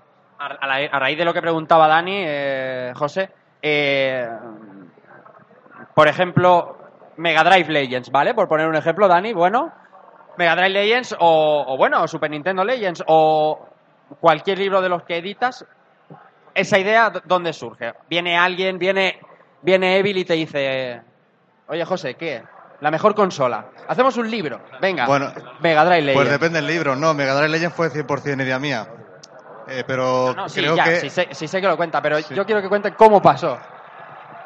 ¿Cómo pasó Mega Drive Legends? Bueno, lo he comentado antes, la- el dossier que tenía yo en mente, que acabó siendo un... se hizo demasiado grande y acabó siendo un libro... Estabas tomando tu café con el Evil y en una servilleta se apuntaban luego- ahí- títulos de ahí- Mega sí, Drive. ahí vamos. Vale, a partir vale, de vale. ahí ya, pues de, la, de tener la idea de tener la- los primeros esbozos y algunos artículos, pues ya, en el caso de Mega Drive Legends, pues eh, con una servilleta en un bar, se hizo una selección de títulos porque queríamos enfocarnos mucho en las leyendas de la máquina, es decir, en, los juegos, de ahí que sea Mega Drive Legends. Sí que tiene una sección de la consola, de, bueno, una parte de historia, complementos, eh, personalidades, etcétera, pero se hizo una sección de juegos de lo, teniendo en cuenta lo que, sobre todo el mercado PAL, el mercado europeo que hubo, sin olvidar eh, rarezas japonesas y bueno, se intentó condensar lo mejor y para ello intentamos eh, contar con los mejores eh, en el sentido de gente que supiera de- del tema, que, supiera de- que tuviera la consola en su época. ¿Cómo se te ocurren esos nombres? Esos nombres, digo, ¿cómo se te cómo se te ocurren los nombres de quién quieres que colabore contigo? No, Por-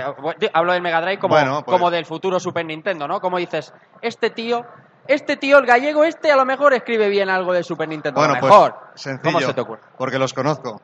Yo no me fío del rumor ni de tal, ni del que escribe bonito, pero luego no te está contando nada, porque hay mucha gente que no quiero decir nombres, pero le escribe muy bien, pero luego ese mismo artículo lo aplicas a un libro de cocina, cambias cuatro palabras y te sirve el mismo artículo. No te está diciendo nada del juego en sí, no te dicen nada, te quedas igual. Entonces son gente que, que yo conozco bien personalmente o bien porque alguien de confianza me ha comentado que sé que es la persona idónea para eso. Y me da igual si es famoso, si no, eso me da igual. Yo quiero que sepa de lo que está hablando y que el que lo lea, pues realmente luego se dé cuenta y, lo valore.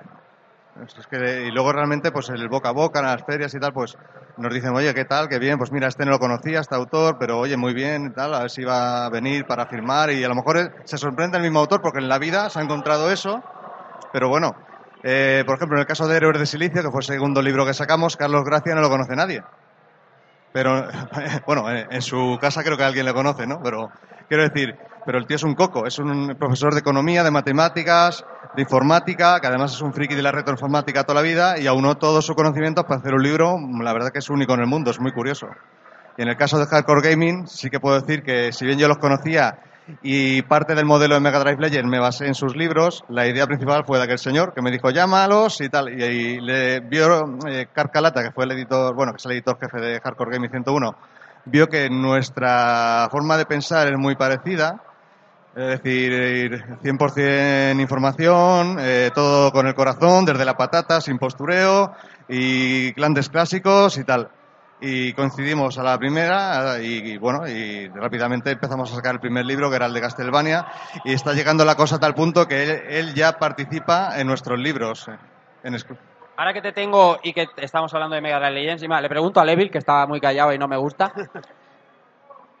Tres cosas. Dime, dime. Desde tres cosas. Lo primero, Dime.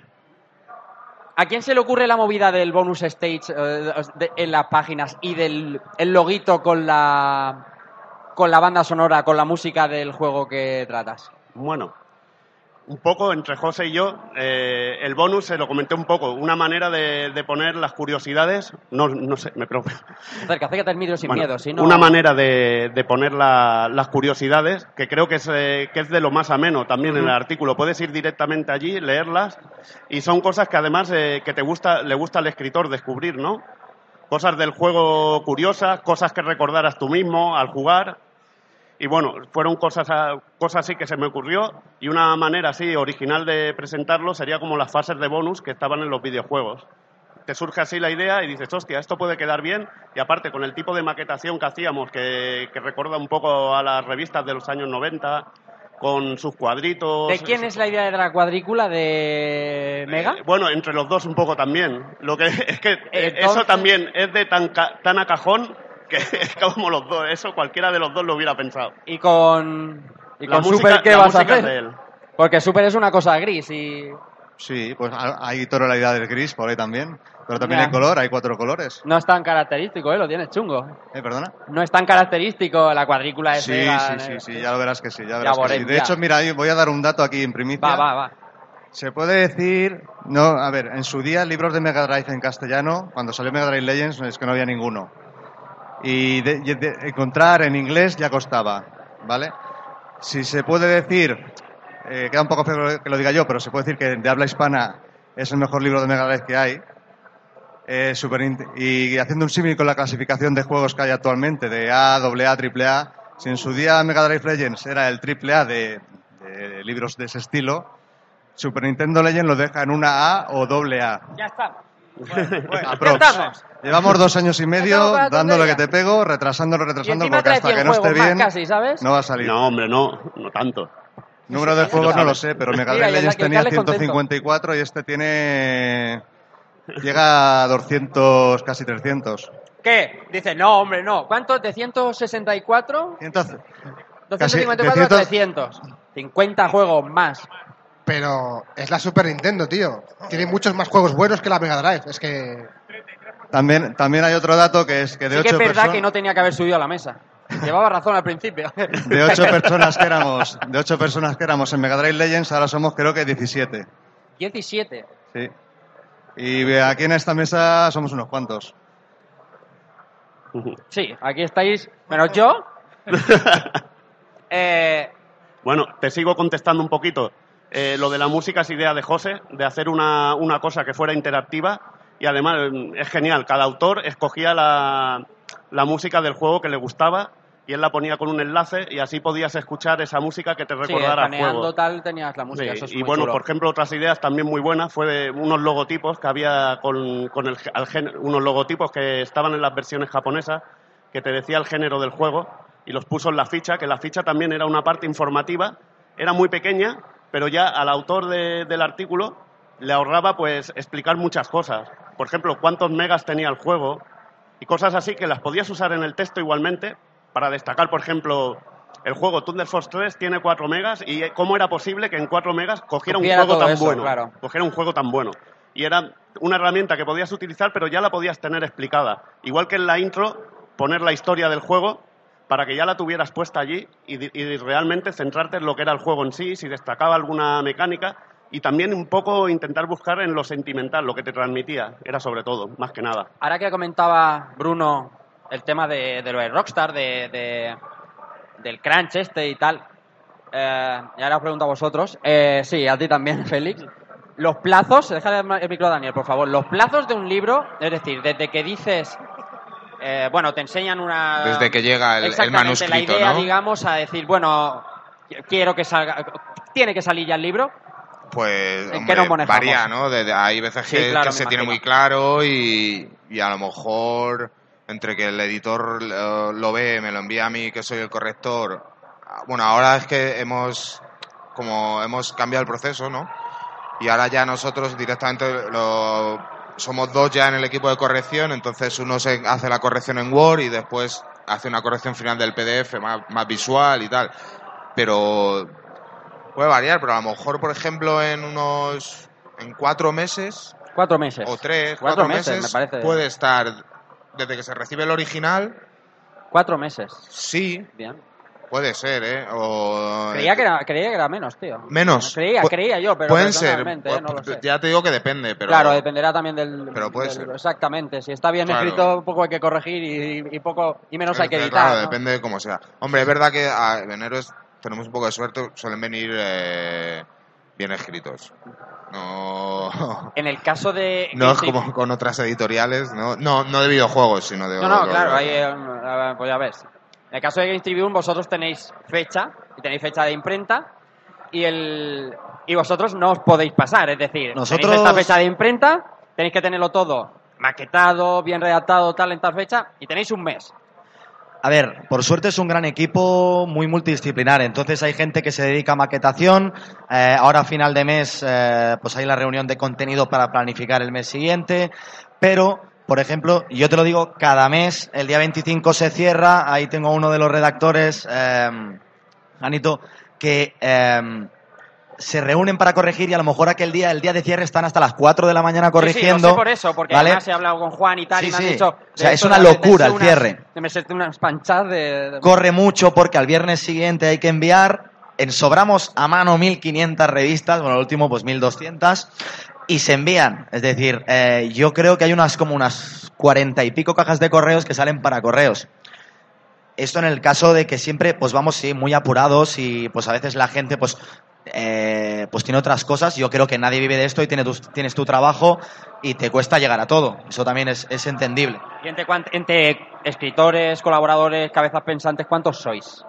Yo creo que más de 20, entre 20 y 30. Yo creo 20 que y 30. ¿Falla la gente? muy, muy poco. Muy poco.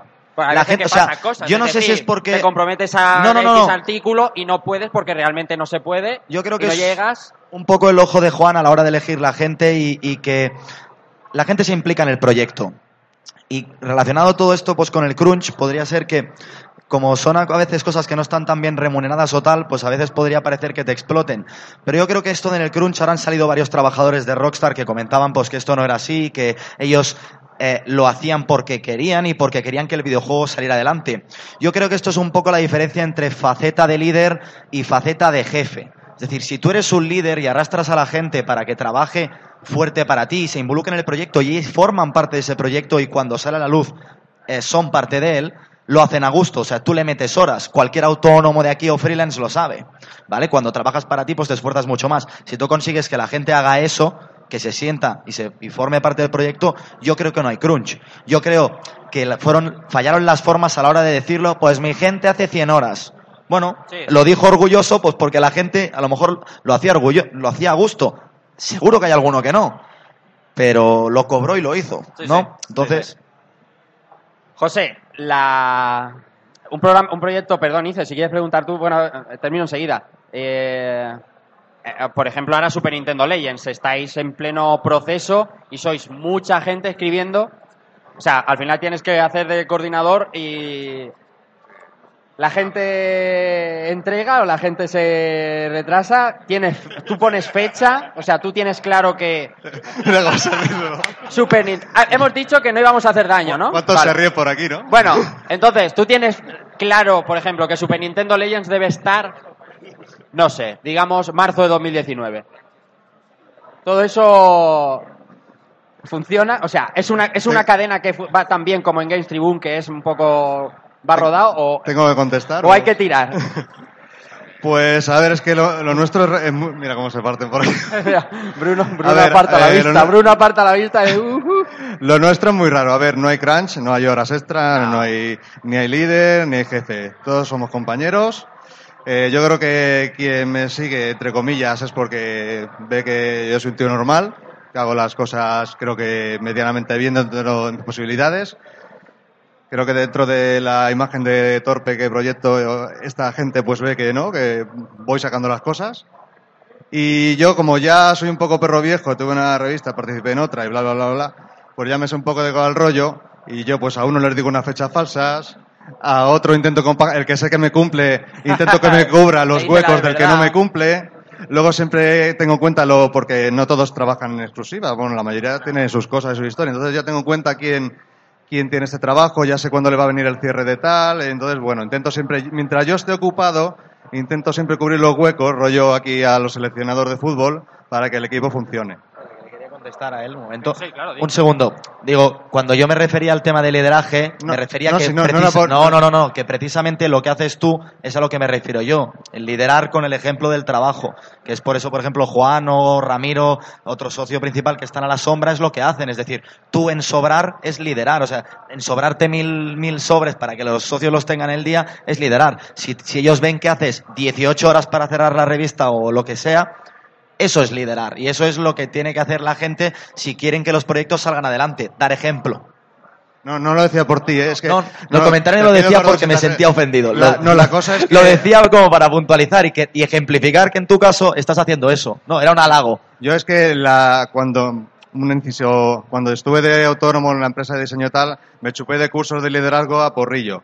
Y entonces acabé de la palabra hasta los... mm, entonces, pero sí que tiene razón que liderazgo, pues bueno, pues que te sigan por cómo eres tú, por el carisma, por etcétera, etcétera. No es lo mismo, claro, un libro que tiene más plazo que una revista que tienes un mes. Entonces, es lógico, lógico que, la figura del líder como tal, pues eh, funcione mejor en, en una revista con un plazo acotado. No, eso es una, que eh, lo de la risa será porque eh, es muy bueno conmigo y le tenía que haber entregado unos artículos hace tiempo, pero joder, que yo, yo estoy de cierre en cierre. Decías que, pero que es muy buena persona y, y nos inspira. No te enfades conmigo. No me- lo de la fecha habéis visto que no ha dicho nada, ¿no? ¿Lo habéis visto? No he dicho nada, ¿eh? No le he sacado ni la fecha de Super Nintendo Legends. Y, y- Cuando diga Bruno, ¿no? pues, Sí, eso es fundamental, hasta que, hasta que lo entregue. No tienes nada estimado. Sí, pero... Si aquí es- a ver, estamos, pues, ¿cuántos sabemos? Un si queréis de os amigos, digo todos una, pero os voy a amigos. engañar. Claro, hasta que no esté bien hecho esa es la fecha. ¿Qué me gustaría a mí? ¿Por qué me gustaría? Pues para Navidad, porque no os voy a os a engañar, es la fecha fuerte. ¿Que pueda estar o no? Pues lo dudo. Pero bueno, si puede estar, pues estará. Ahora sí, Irra, perdón, que te he cortado como tres o cuatro veces. Bueno, como yo estoy callado bastante tiempo, voy a hacer un poco. Yo primero daros las gracias a, a vosotros porque sois unos valientes, ¿no? Eh, tener, tener el lujo de tener en España gente que hace trabajos tan distintos, con personalidad propia y que, y que podemos disfrutarlos es un, es un privilegio a día de hoy, ¿no? Con tanta, con tanta cosa mala que hay por, el mercado, ¿no? Y sobre todo a los, a los escritores, ¿no? Porque se quitan trocitos de su vida personal para darnos a los que nos gusta leer y emocionarnos y descubrir cosas que en su día no pudimos descubrir de alguna manera, ¿no? Nos emocionamos y, y nos transmiten, ¿no? Muchísimas cosas, ¿no?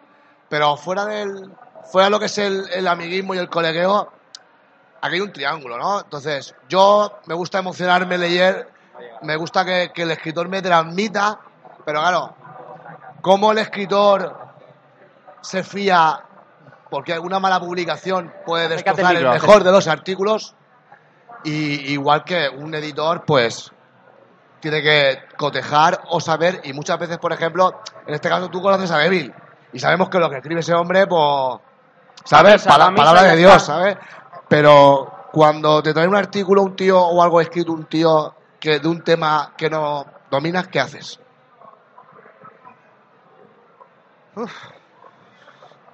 Eh, cuando me. A ver, es que esta es buena. ¿Me la puedes formular de otra forma? Lo mismo, pero de otra forma. Y te Ahora y luego te diré por qué.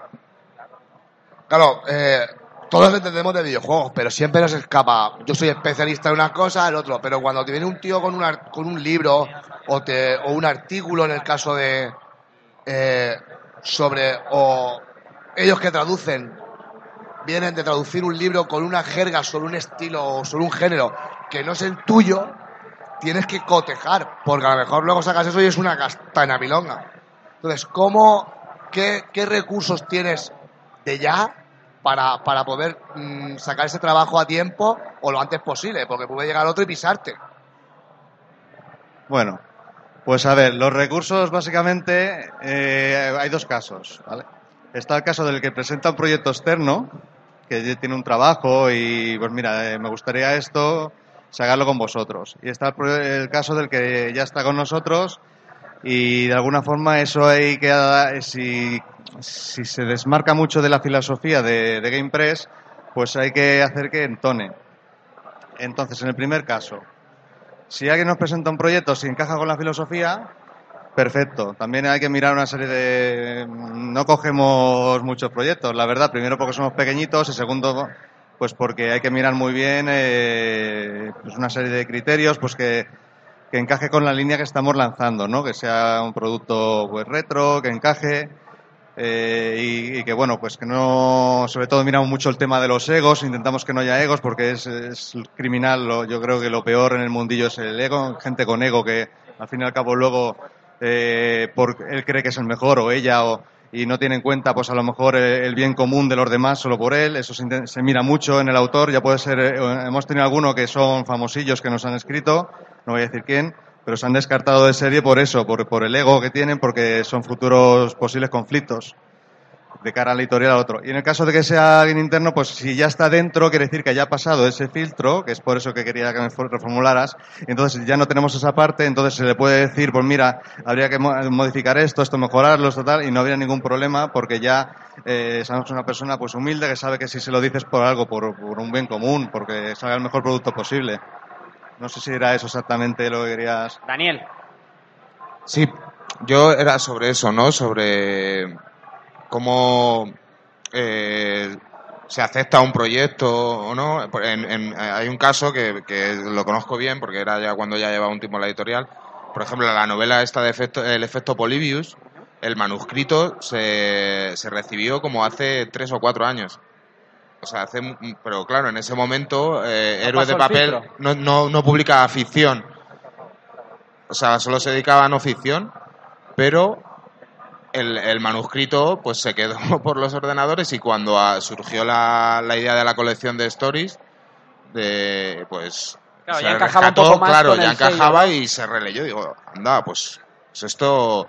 Pero sí es verdad que siempre en todas las editoriales hay como los manuscritos no solicitados, ¿no? Que se llaman. De hecho, ya muchas editoriales eh, te lo ponen, ¿no? En la dirección de correo electrónico no se aceptan eh, manuscritos no solicitados. Yo he conocido editoriales que llegan a tener que, que llegan a recibir dos manuscritos al día. Y no, no, no te hablo de, de- de Planeta, te hablo de editoriales independientes, ¿no? De, no de los videojuegos, sino de otro ámbito. Digo, de, de ese modo a veces se perderán nuevos autores, supongo, ¿no? Sí, y eso es verdad, eso es un problema. Porque muchas veces, ese es el problema que ha creado un poco el, también el libro electrónico. No, no es por echarle la culpa al libro electrónico, pero al, al aumentar tanto la, la oferta con Amazon, por ejemplo, que hay libros a un euro, que pues ya eh, los, muchos editores, al fin y al cabo, ellos viven de vender libros, ¿no? Entonces, un pack muchas veces van a, a- a lo seguro, a lo que saben. Y es verdad que muchas veces se pierde, se- se- seguramente se pierdan obras que sean, que sean muy buenas. Y otras veces, bueno, a lo mejor le cae al, al editor jefe o al director editorial, se aburre, coge un manuscrito que está por ahí Sí, le perdido, gusta y que lo lo lee y le publica. encanta. En el caso de Harry Potter fue así, se lo leyó el hijo del editor y, Sí, sí. y salió. Bueno, a- antes de despedirnos, porque vamos a ir cerrando, eh, después también hay una charla. eh, si queréis preguntar algo, los del público, el micro está abierto y podéis preguntarle lo que queráis, no, no os cortéis. Ya veo las caras de vergüenza, veo las risitas. Y en la mesa, no sé si me queda alguien que quiere que preguntar algo porque nos quedamos sin tiempo. Daniel, Daniel San. Yo es que soy muy curiosa, ¿sabes? Sí, pregunta, por favor. Eh, Esto es así. Me gusta. Esto es así. El tono, el tono, ¿lo percibís?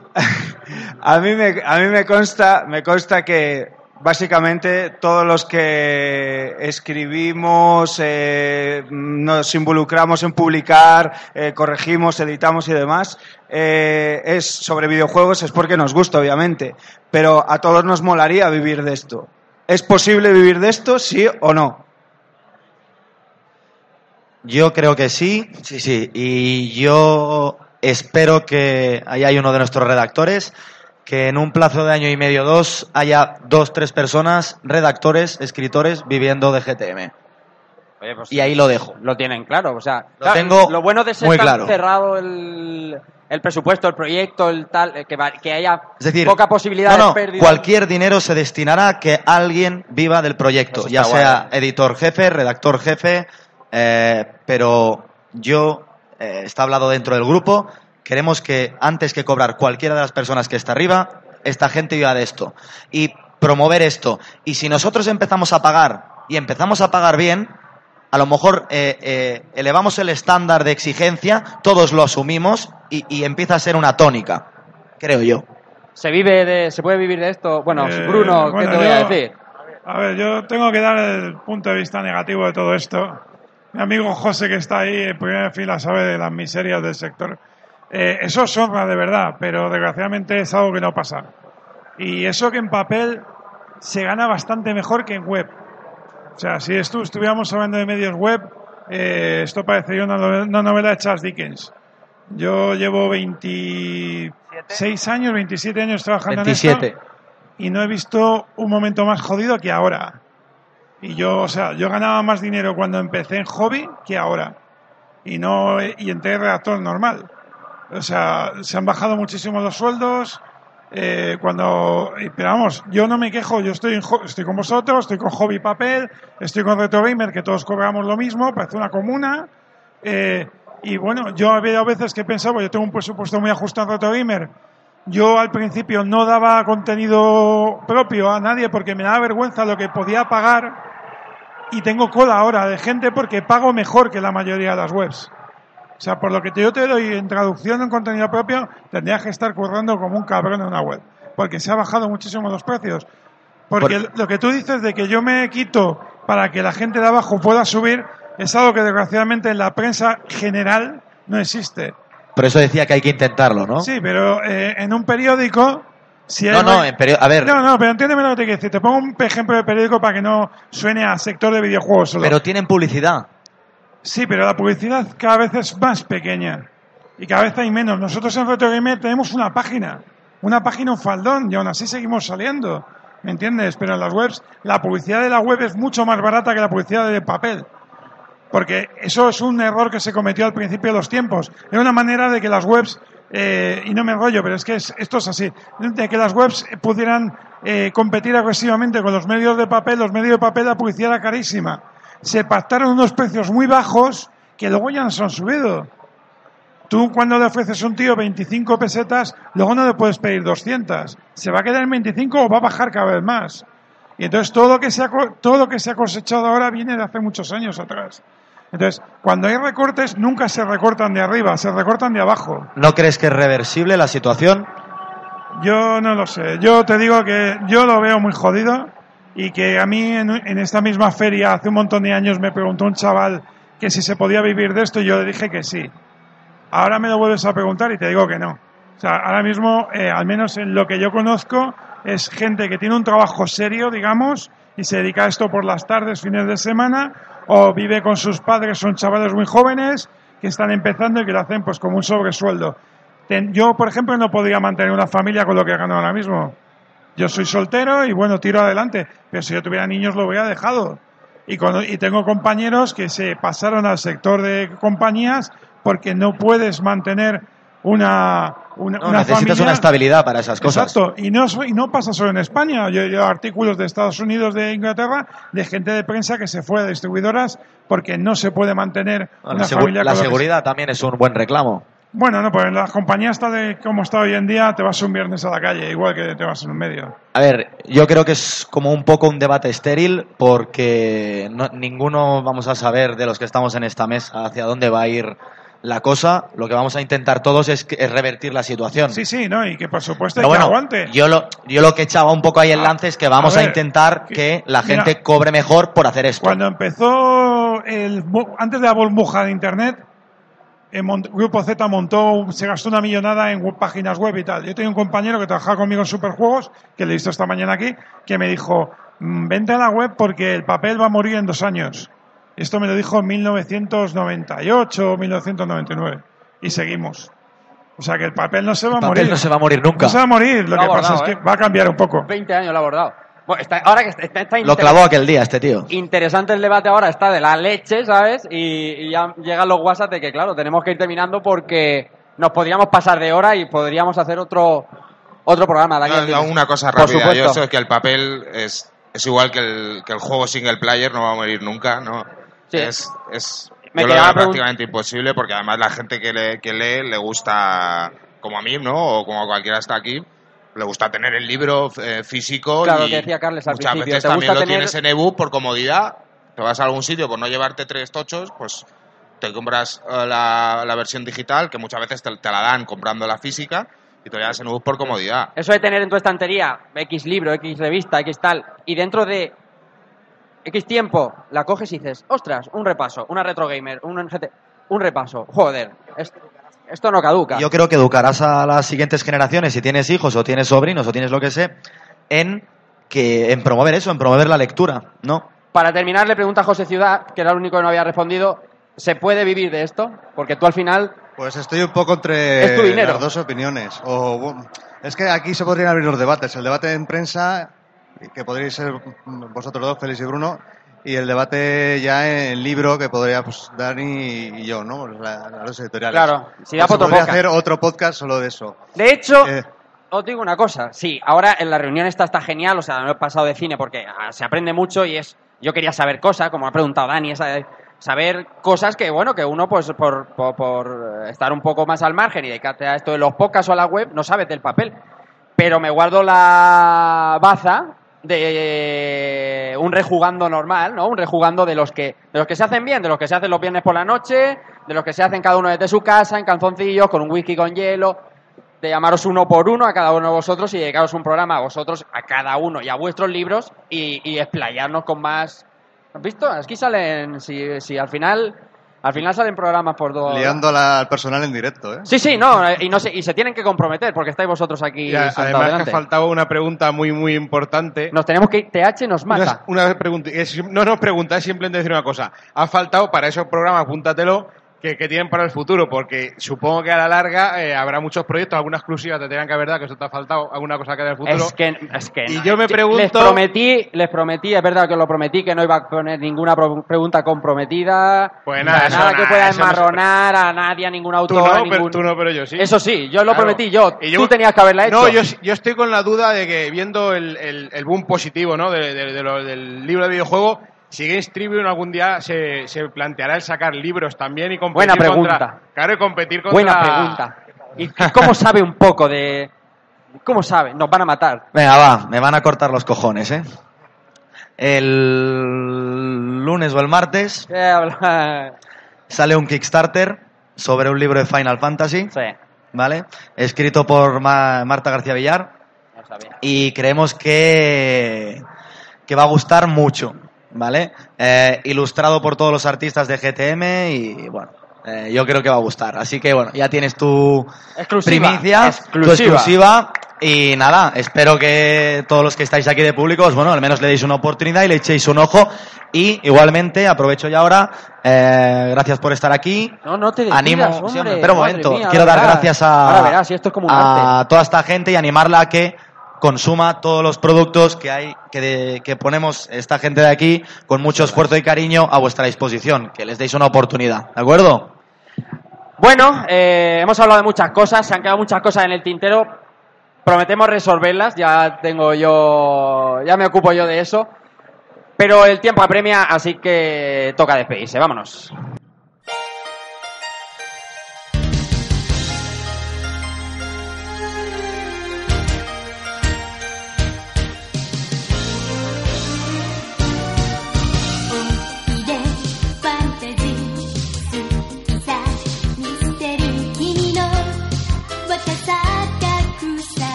Bueno, señores, eh, lo primero que tengo que hacer es agradecer eh, la, buena respuesta de todos los invitados que tengo aquí conmigo en la mesa, porque son gente, son gente muy humilde, un trato muy cercano y al final eh, nos ha quedado un programa más o menos como el que yo quería. Así que gracias Daniel, gracias Félix, gracias José, gracias eh, Bruno. Voy a empezar a despedirnos. Félix Barrachina, como decía, de los cuatro de los cuatro cabezas pensantes de Games Tribune. Eh, gracias por estar aquí y nos vemos en breve. Gracias a vosotros por invitarnos y cuando queráis, encantados. José Ciudad, de la editorial Game Press eh, y buen amigo. Nos vemos pronto, porque, porque seguro que enseguida nos vemos. Sí, en cuanto acabe esto, vamos En a el- en el- No, pero muchas gracias, Rafa, por invitarme. Y bueno, seguiremos intentando hacer las cosas dentro de nuestras posibilidades, pues lo mejor que podamos. Daniel García Raso de Héroes de Papel, un placer conocerte y nos vemos pronto. Igualmente, yo quedo a tu disposición para lo que sea, para héroes o si cosas de autor o Bruno Sol, para mí eh, auténtico honor que esté otra vez en Rejugando. Eh, hacía ya tiempo que no estaba. Eh, gracias por sentarte con nosotros en la mesa, espero que te lo hayas pasado bien, nos vemos pronto. Sí, no, muchas gracias y siento haber dado el toque ahí negativo, pero yo qué sé. No, hombre, estamos muy bien, muy bien. Esto no es... eh, Solo me ha faltado la gorra y el puño, pero es que está el tema ahí chungo. Pero muchas gracias por invitarme. Y comprar cosas en papel. Y ahora mi familia, Carlos García, director, eh, co-director de Retro Barcelona. Nos vemos, nada, estamos aquí 29 de noviembre, 31 de diciembre, estamos allí rejugando también, como no puede ser de otra manera, porque al final también en nuestra casa nos vemos en Retro Barcelona, Carla. Ahí os esperamos, eh, hablando de. ¿Lo has pasado bien? De una de las mejores consolas de la historia, ¿no? hombre, por supuesto. Sí, señor. Por supuesto. Vamos a hablar de la mejor consola, por cierto. Una de las mejores. Sí. Mega Drive, Mega Drive, Mega Drive. Bueno, un placer estar aquí, como siempre, ya sabes. Y encantados, como siempre, de recibiros en Barcelona. A todo público que venga y nada. Evil Río Moreno, eh, José, eh, un placer como siempre, eh, gracias por estar en tu casa. La, bueno, el placer es mío. Ya ves, estar aquí junto a tanto crack es, es realmente increíble. Y bueno, me voy a despedir también con una primicia. Y es que el próximo Retro Pool Podcast va a ser sobre Splatterhouse. Sobre la saga Splatterhouse. Estamos hablando de podcast de segunda. Muy bien, Daniel Mosquera, Daniel Sanz, placer tenerte por aquí otra vez y nos vemos enseguida. Esa cara no me gusta. un saludo a todos. Yo le voy a hacer spam gratuito como Evil.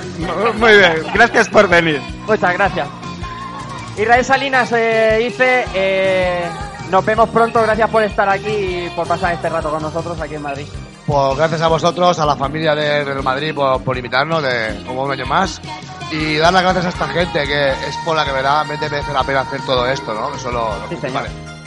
Alex Montoya, Darkafka, gracias por la doble kilometrada porque al final nos hemos pegado una pancha de kilómetros de la muerte. Gracias por sentarte aquí en la mesa conmigo y por responder a la rejugando, sabes que esta es tu casa. Gracias a ti, y sabes que, que hay amor entre nosotros, entre todos los que estamos aquí, respeto y admiración sobre todo para muchos de vosotros.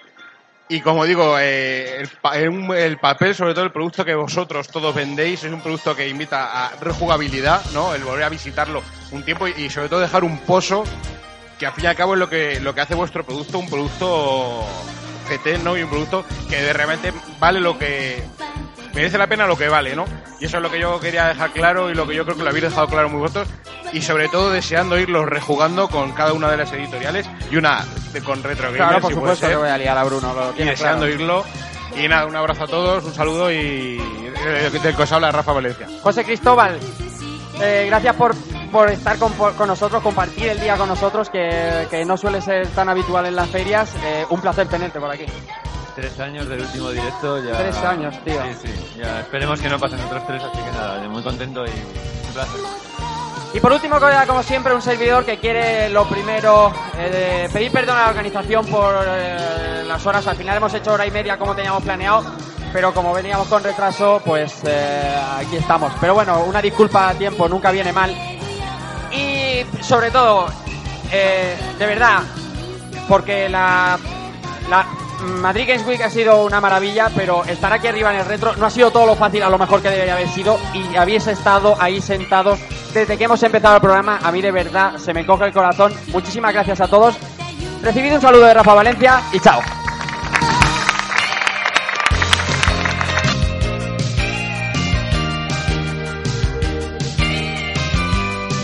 Bruno, Bruno, te requerimos aquí.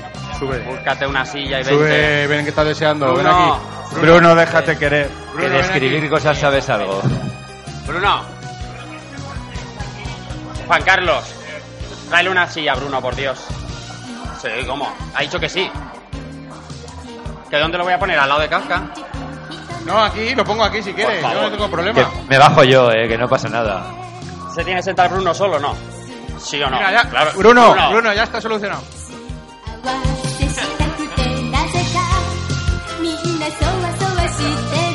No te iba a decir que no nos hagas este feo porque ya está hecho, somos feos todos. Eh, así sí, así sí.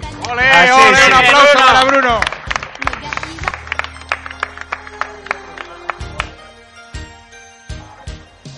Hola, sí, hola, sí. Os preguntaréis para qué os he reunido aquí esta noche. ¿Eh? ¿Que me cante algo? Ah, sí, voy. Que me rapee algo, dice. Ay, yo no sé, tú dame a mí un poquito de... ¿Se oye o se oye, coño?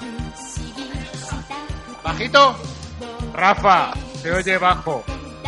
Mira, soy Cristóbal. Rafa, se oye bajo.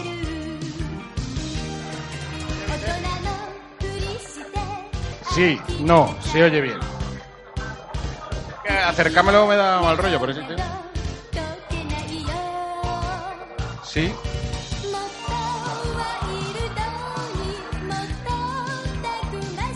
A lo mejor es mi voz, ¿eh? Que tengo voz de palomo. Inés. Solo se te ve a ti, macho. Haz así, haz así el público. Anda que va a fallar si tengo que tirarte algo, macho.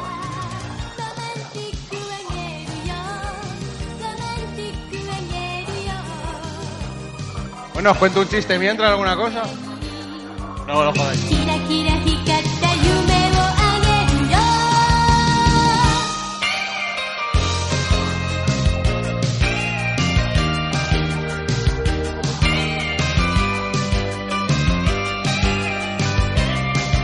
Señoras y señores, con ustedes Luis Gasán.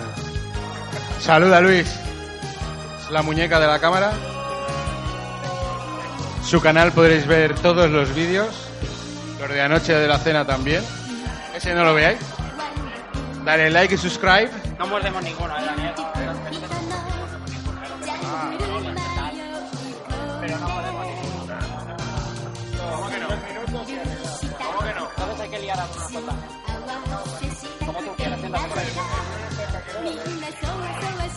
Irra, siéntate en un coche. Dani, tú debajo de la mesa. José, por donde, por donde podáis. José. Por ahí mismo.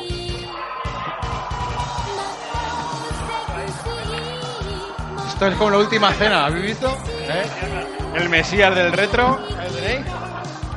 Haciendo la comunión. Danos tu carne, danos tu carne. A ver quién es Judas. ¿A quién te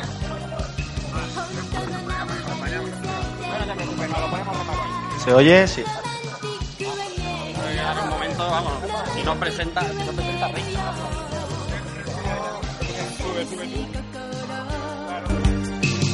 sube.